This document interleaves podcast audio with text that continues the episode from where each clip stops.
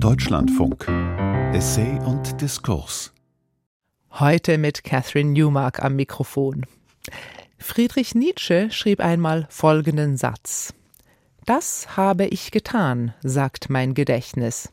Das kann ich nicht getan haben, sagt mein Stolz und bleibt unerbittlich. Endlich gibt das Gedächtnis nach.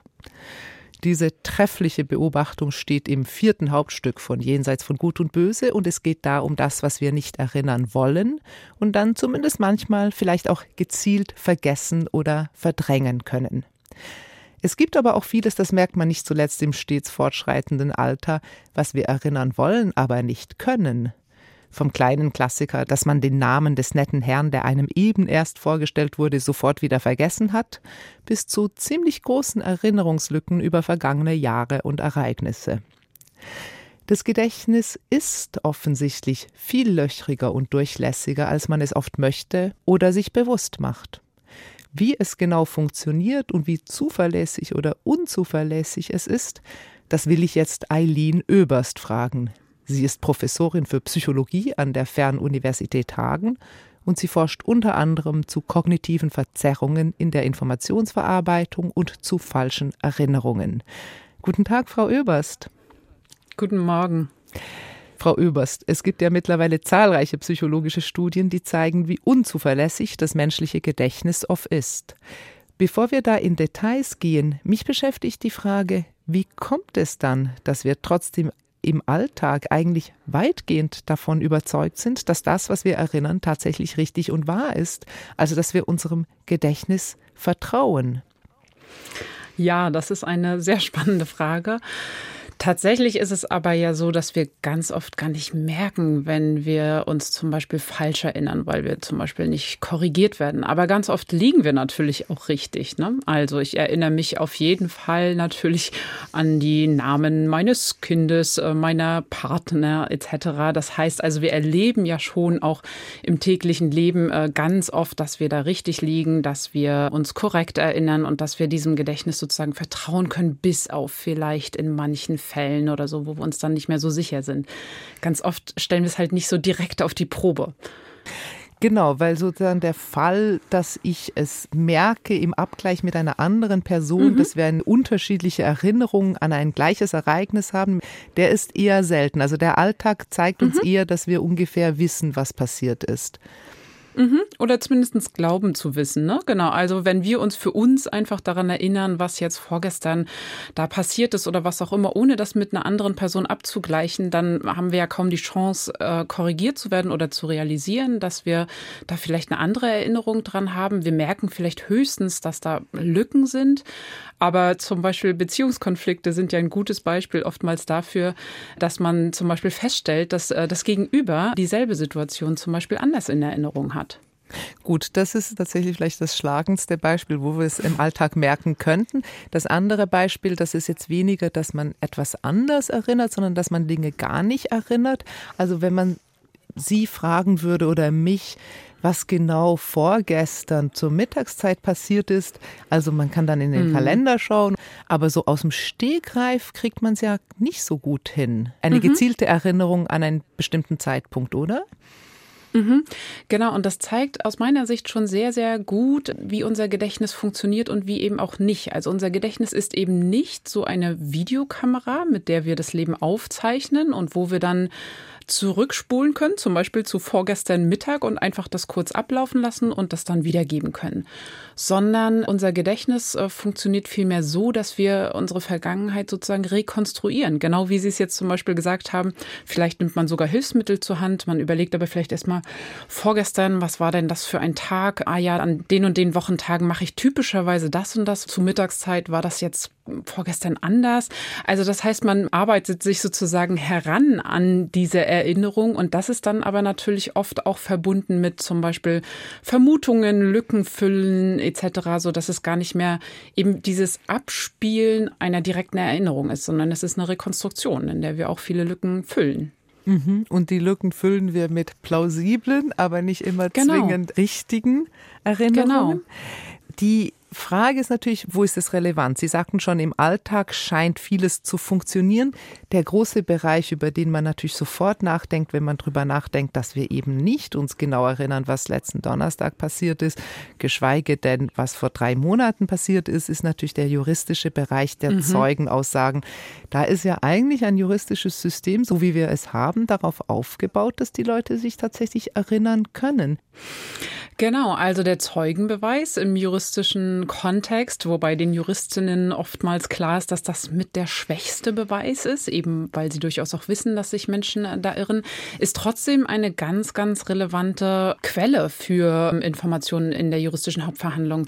In einem Fall, wenn man dann zum Beispiel mehrere ZeugInnen für, für dasselbe Ereignis hat, dann sieht man ganz oft zum Beispiel, dass die eben durchaus abweichen, natürlich in dem, was sie dort berichten. Da wird das dann schon sehr deutlich. Und dann kommt natürlich die Frage auf, wie gehen wir jetzt damit um, mit diesen Diskrepanzen zum Beispiel. Und im Extremfall kann es so sein, dass ein Zeuge, eine Zeugin vielleicht auch etwas berichtet, vielleicht auch ein komplettes Ereignis, von dem in Frage steht, ob dieses wirklich so stattgefunden hat oder ob es aber beispielsweise eigentlich auf eine falsche Erinnerung an dieses Ereignis, also dass es nie stattgefunden hat, die Person aber glaubt, sich daran zu erinnern, ähm, dass es das dies der Fall ist. Das sind jetzt unterschiedliche Bereiche. Vielleicht muss man kurz die mhm. Beispiele mhm. abrufen. Ich hatte jetzt bei meiner Frage natürlich erstmal so gedacht, ich bin Zeugin eines Verkehrsunfalles und ein paar Wochen mhm. später reicht mich ein, der Brief an der Polizei, ich soll da jetzt eine Aussage mhm. machen. Stimmt. Und das mhm. ist so der harmlose Fall und dann weiß ich nicht mehr mhm. genau, ob das ein rotes oder ein blaues Auto war. Aber wo natürlich die Brenzlichkeit auch nochmal eine ganz andere ist, das haben Sie jetzt schon angedeutet, ist ja tatsächlich beim Erinnern von traumatischen Ereignissen, also bei interpersoneller mhm. Gewalt. Und da gibt es natürlich mhm. zwei Vermutungen mittlerweile. Also es gibt erstens eine tradierte Art und Weise, dass man manchen Opfern nicht so gerne glaubt. Also das ist bei sexueller Gewalt oft der Fall. Es gibt mittlerweile mhm. die Forderung, dass man diesen Opfern unbedingt glauben soll. Ich weiß nicht, ob wir diesen ganzen Bereich hier besprechen können, aber mhm. vielleicht können wir auf die Frage kommen, welche Rolle Emotionen spielen bei mhm. der Erinnerung von Ereignissen auch keine nur einfache, insofern, als dass es da ähm, durchaus auch unterschiedliche Wirkungen gibt. Also einerseits ist es so, dass wir uns an für uns emotionale Ereignisse typischerweise grundsätzlich besser erinnern. Also wenn wir mal zurückschauen in unser Leben, in unsere Vergangenheit, Emotionen signalisieren ja häufig, dass es irgendeine Bedeutung für uns hat. Wir erinnern uns besonders gut an Ereignisse, die für uns emotional waren, positiv oder auch negativ. Ne? Der erste Kuss, genauso wie vielleicht dann zum Beispiel eine Situation, in der man selber ganz viel Wut oder aber auch ganz viel Scham oder was auch immer empfunden hat. Also das heißt, grundsätzlich funktioniert unser Gedächtnis so, dass wir uns an solche Ereignisse besser erinnern. Das ergibt auch Sinn, ne? weil das, wie gesagt, Emotionen sind so ein Signal für Bedeutung für uns.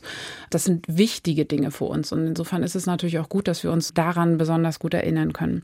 Auf der anderen Seite ist es zum Teil so, dass wenn diese Emotionen sehr stark sind, sehr intensiv sind und insbesondere mit Stress einhergehen, eine Art von Bedrohung, dann ist es schon auch so, dass wir uns äh, besonders gut an Dinge erinnern, die in dieser Situation dann besonders relevant sind, aber eben auch viele, ich sage jetzt mal peripherere Details eben genau nicht so stark mitbekommen und deswegen auch nicht so besonders gut erinnern können. Also es gibt zum Beispiel den sogenannten Waffenfokuseffekt. Wenn eine Waffe auf uns gerichtet wird, dann fokussiert sich unsere Aufmerksamkeit sehr stark auf diese konkrete Bedrohung. Und wir bekommen von dem Rest rundherum nicht mehr so viel mit und Menschen sind zum Beispiel dann schlechter darin, die Person, die die Waffe auf uns richtet, später wiederzuerkennen. Und das ist natürlich gerade im juristischen Kontext dann vielleicht auch eine relevante Frage. Die Emotion lenkt die Erinnerung, aber eben doch mhm. tendenziell auf die Emotion selbst in gewisser Weise und weniger auf die Umgebungswahrnehmung. Mhm.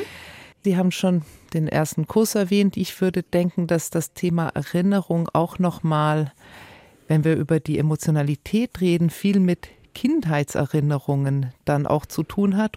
Mhm. Kindheitserinnerungen sind frühe emotionale Erinnerungen und da stechen manche so heraus, wenn man so gewisse mhm. Gefühle besonders gut erinnert, die man teilweise in sehr frühem Alter empfunden hat, ohne dass man jetzt über die Kindheit selbst viele Details immer erinnert. Und da finde ich eine interessante Frage, inwiefern Erinnerungen tatsächlich auf dem eigenen Wahrnehmung beruhen oder doch auch auf Familienerzählungen. Also ich würde dann sagen, mhm. bei meinen eigenen Kindheitserinnerungen sind doch viele so oft erzählt worden, dass ich mir nicht mehr sicher mhm. bin, ob ich die wirklich selber erinnere. Mhm. Das ist so ein äh, ganz klassisches Phänomen, was Sie da äh, sehr gut beschrieben haben, weil tatsächlich ist es eben so, dass unsere Erinnerungen keineswegs nur auf wirklich dieser Erinnerung an das tatsächliche Erleben basieren und für die ganz frühe Kindheit haben wir auch gar keine autobiografischen Erinnerungen. Also weil sich das Gedächtnis, das Selbst, die Sprache, all das sind relevante Voraussetzungen, erst so in diesen ersten drei Lebensjahren entwickeln. Also die frühesten wirklich eigenen Erinnerungen setzen typischerweise so ab dem dritten, vierten, fünften, manchmal auch erst sechsten Lebensjahr ein. Und was wir aber natürlich, genau wie Sie es schon gesagt haben, ganz oft haben, sind natürlich noch andere Quellen. Das kann das Fotoalbum sein. Meine Erinnerung an meinen Schulanfang zum Beispiel ist im Grunde meine Erinnerung an das Schwarz-Weiß-Foto, das ich äh, dazu sehe mit, mit der Schultüte etc.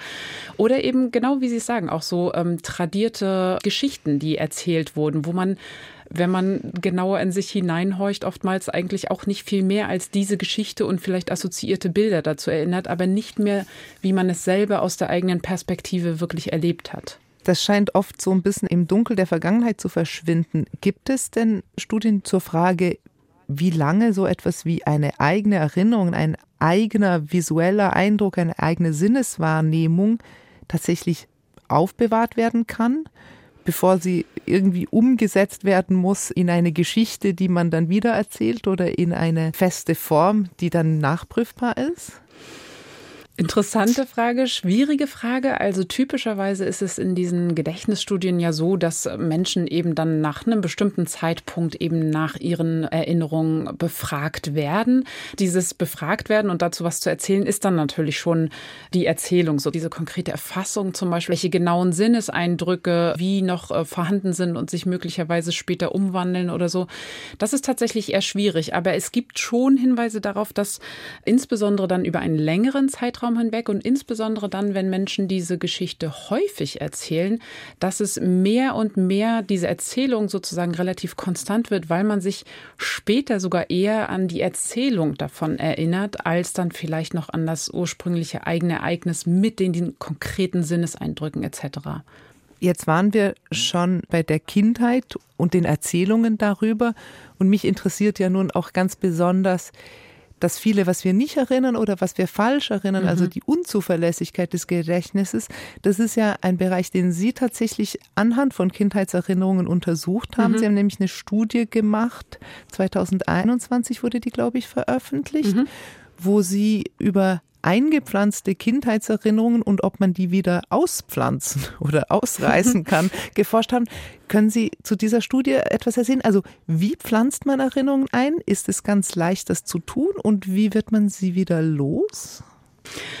Genau, wir haben in dieser Studie mit erwachsenen Personen gearbeitet, aber es ging eben um Ereignisse aus ihrer Kindheit, so zwischen dem vierten und vierzehnten Lebensjahr. Wir haben mit den Eltern unserer Probandinnen gemeinsame Sache gemacht, insofern, als dass wir sie darüber informiert haben, was wir wirklich vorhaben in dieser Studie. Das durften die Versuchspersonen natürlich nicht wissen, dass wir vorhaben, ihnen falsche Erinnerungen einzupflanzen, weil dann funktioniert das natürlich auch nicht mehr. Und wir haben die Eltern gebeten, uns für eine Reihe verschiedener Ereignisse mitzuteilen, ob diese stattgefunden haben in der Kindheit ihrer Tochter, ihres Sohnes oder aber nicht. Und das waren so zum Beispiel, also schon leicht negative Ereignisse, aber jetzt nicht traumatische Ereignisse. Also zum Beispiel sowas wie ein kleinerer Unfall, vielleicht verloren gegangen zu sein, irgendeine Art von Verletzung oder etwas in der Art, ein größerer Konflikt zum Beispiel. Mhm. Und dann haben wir für jede Versuchsperson uns vier Ereignisse rausgesucht. Und zwar zwei, die tatsächlich stattgefunden haben, laut Angaben der Eltern. Und zwei, die laut Angaben der Eltern sehr sicher nicht stattgefunden haben. Dann haben wir die Probandinnen zu uns ins äh, Labor eingeladen und haben sie interviewt zu ihren Kindheitsereignissen. Das war das, was wir ihnen gesagt haben. Wir sind interessiert an Ereignissen aus deiner Kindheit, an deine Erinnerungen daran. Und dann haben wir im Grunde sozusagen sie eigentlich nur kurz darüber informiert, welche Ereignisse die Eltern angegeben haben. Zum Beispiel deine Eltern haben angegeben, dass äh, als du zwölf Jahre alt warst, du im Urlaub in Italien verloren gegangen bist. Erzähl mir doch mal was dazu. Und wir haben immer mit dem wahren Ereignis angefangen, mit einem wahren Ereignis, sodass die Personen erstmal warm wurden sozusagen. Und dann kamen ja aber eben auch äh, diese Fragen für die tatsächlich nicht erlebten Ereignisse. Und in der ersten Interviewsitzung war es auch ganz oft so, dass die Versuchspersonen erst einmal natürlich verwundert reagiert haben. Ha, interessant, da habe ich jetzt irgendwie gar keine Erinnerung daran zum Beispiel.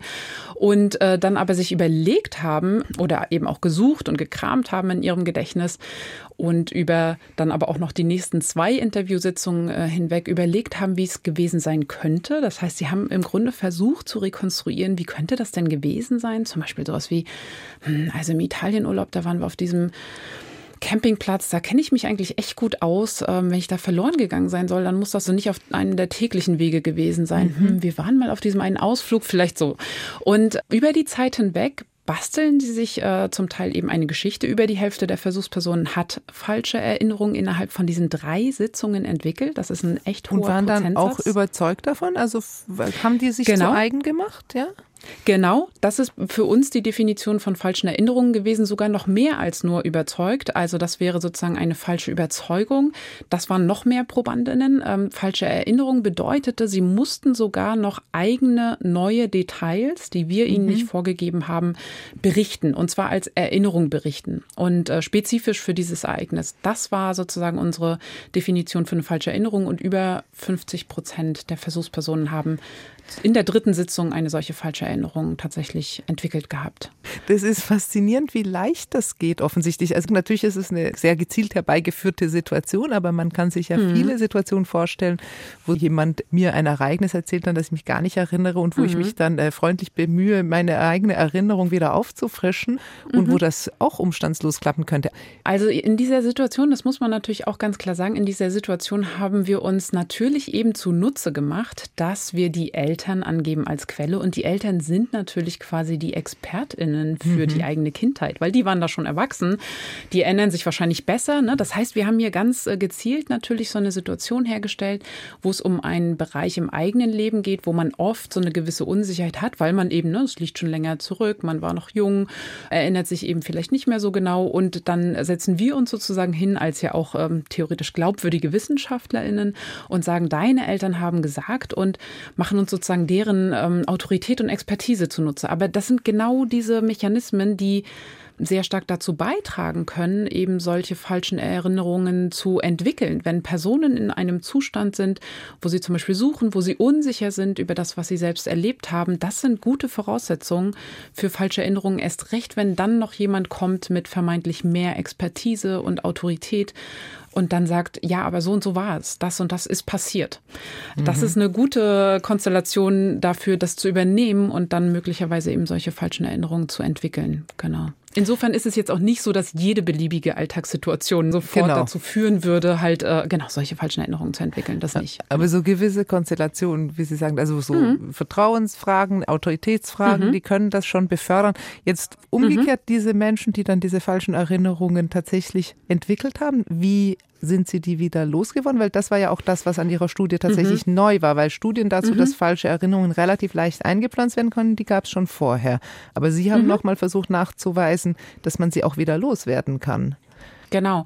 Und zwar nicht loswerden kann im Sinne von löschen, weil genau das funktioniert eben auch nicht wie auf so einem Videorekorder, wo man dann, einfach auf Löschen oder Entfernen drückt und dann ist das weg, sondern was wir im Grunde gemacht haben, ist, wir haben versucht, die Versuchspersonen darin zu bestärken oder erstmal dafür zu sensibilisieren, wirklich bei ihrem eigenen Erleben und ihr, den Erinnerungen an ihr eigenes Erleben zu bleiben und eben zum Beispiel diese Quellen wirklich gut zu unterscheiden. Genau das, was wir vorhin hatten. Eigentlich also im Grunde zu unterscheiden, hm, ist das jetzt etwas, woran ich mich wirklich selber erinnere, das so und so erlebt zu haben? Oder ist das eben etwas, was aus einer anderen Quelle, in diesem Fall ja sozusagen aus eben äh, dem, was wir ihnen vorgegeben haben von Seiten der Eltern, daher stammt? Und wir haben sie gebeten, sozusagen wirklich nur bei dem zu bleiben, woran sie sich selber konkret erinnern, das so erlebt zu haben. Und wir haben sie auch noch in einem zweiten Schritt sensibilisiert dafür, dass es immer auch die Gefahr gibt, falsche Erinnerungen zu entwickeln, wenn man sozusagen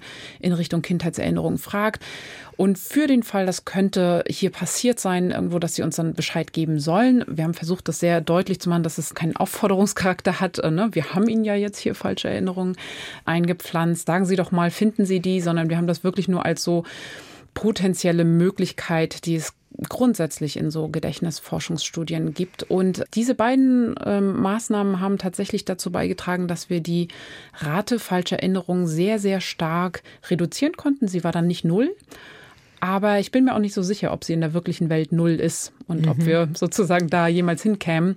Aber wir haben sie sehr, sehr stark auf das Ausgangsniveau wieder zurückgebracht. Also das kritische Bewusstsein, dass genau. Erinnerungen falsch sein können, ist schon sehr hilfreich.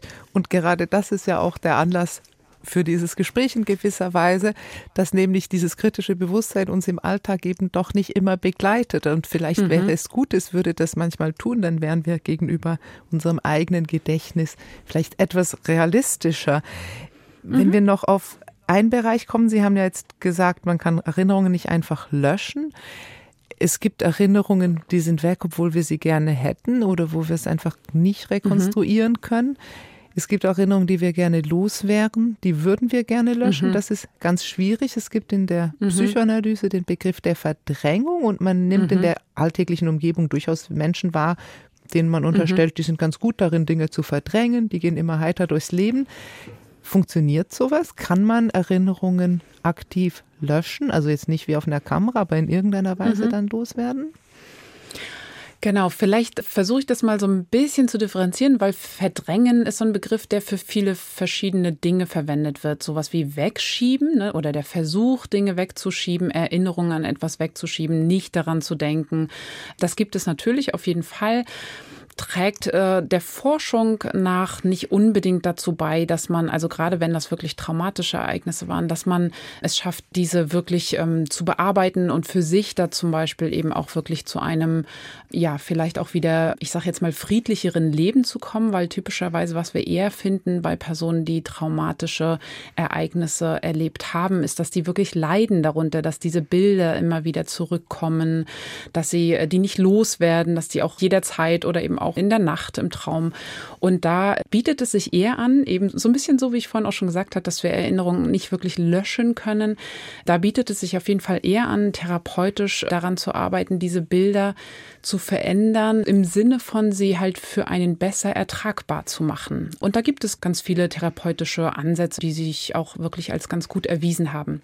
Und dann gibt es ja noch diese Idee der Verdrängung, die eben tatsächlich auf Freud zurückgeht, die aber tatsächlich meint, dass wir etwas Traumatisches, das wir erlebt haben, gar nicht erinnern können, weil die Grundidee sozusagen war, dass das ins Unbewusste verschoben wird und wir gar nicht, selbst wenn wir wollten, diese Erinnerung oder dieses Ereignis gar nicht erinnern können.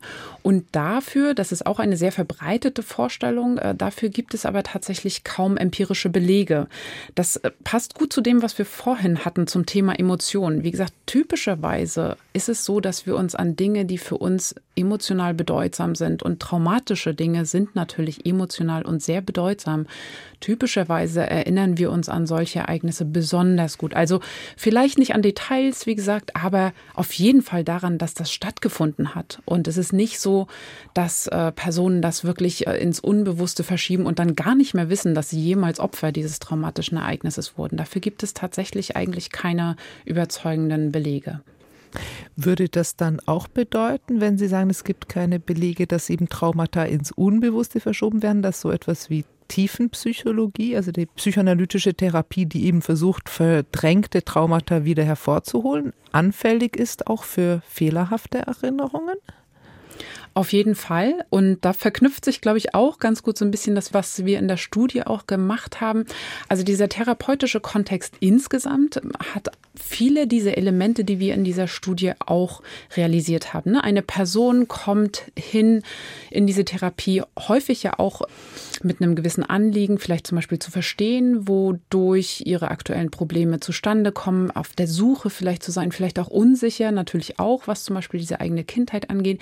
Und ihr gegenüber sitzt eine Person mit Autorität und Expertise und vielleicht sogar vermutet die Klientin, der Klient, dass die Therapeutin vielleicht sogar besser weiß, wissen kann, was in ihrer eigenen Kindheit passiert ist. Und wenn dann zum Beispiel diese Überzeugung seitens der Therapeutin, des Therapeuten besteht, dass die aktuellen Probleme, ohne dass die Person wirklich selber von irgendeiner Art von Missbrauch, Trauma in der Kindheit äh, berichtet hat, aber auf ein solches zurückgeht und dann danach sucht und das auch sehr deutlich wird, ne, da muss was gewesen sein. Wahrscheinlich haben sie das Ganze verdrängt und äh, wir müssen danach sozusagen weitersuchen. Wenn das der therapeutische Ansatz ist, dann hat das ein sehr, sehr hohes Suggestionspotenzial für falsche Erinnerungen. Weil im Grunde ist deutlich, da muss etwas gewesen sein. Ne? Das äh, wird von der Expertin, von dem Experten sozusagen ähm, so auch gesagt. Und wer sucht, der findet. Ne? Dann werden eben Geschichten möglicherweise rekonstruiert, Träume gedeutet etc. Und das ist eine gute Voraussetzung dafür, falsche Erinnerungen zu entwickeln.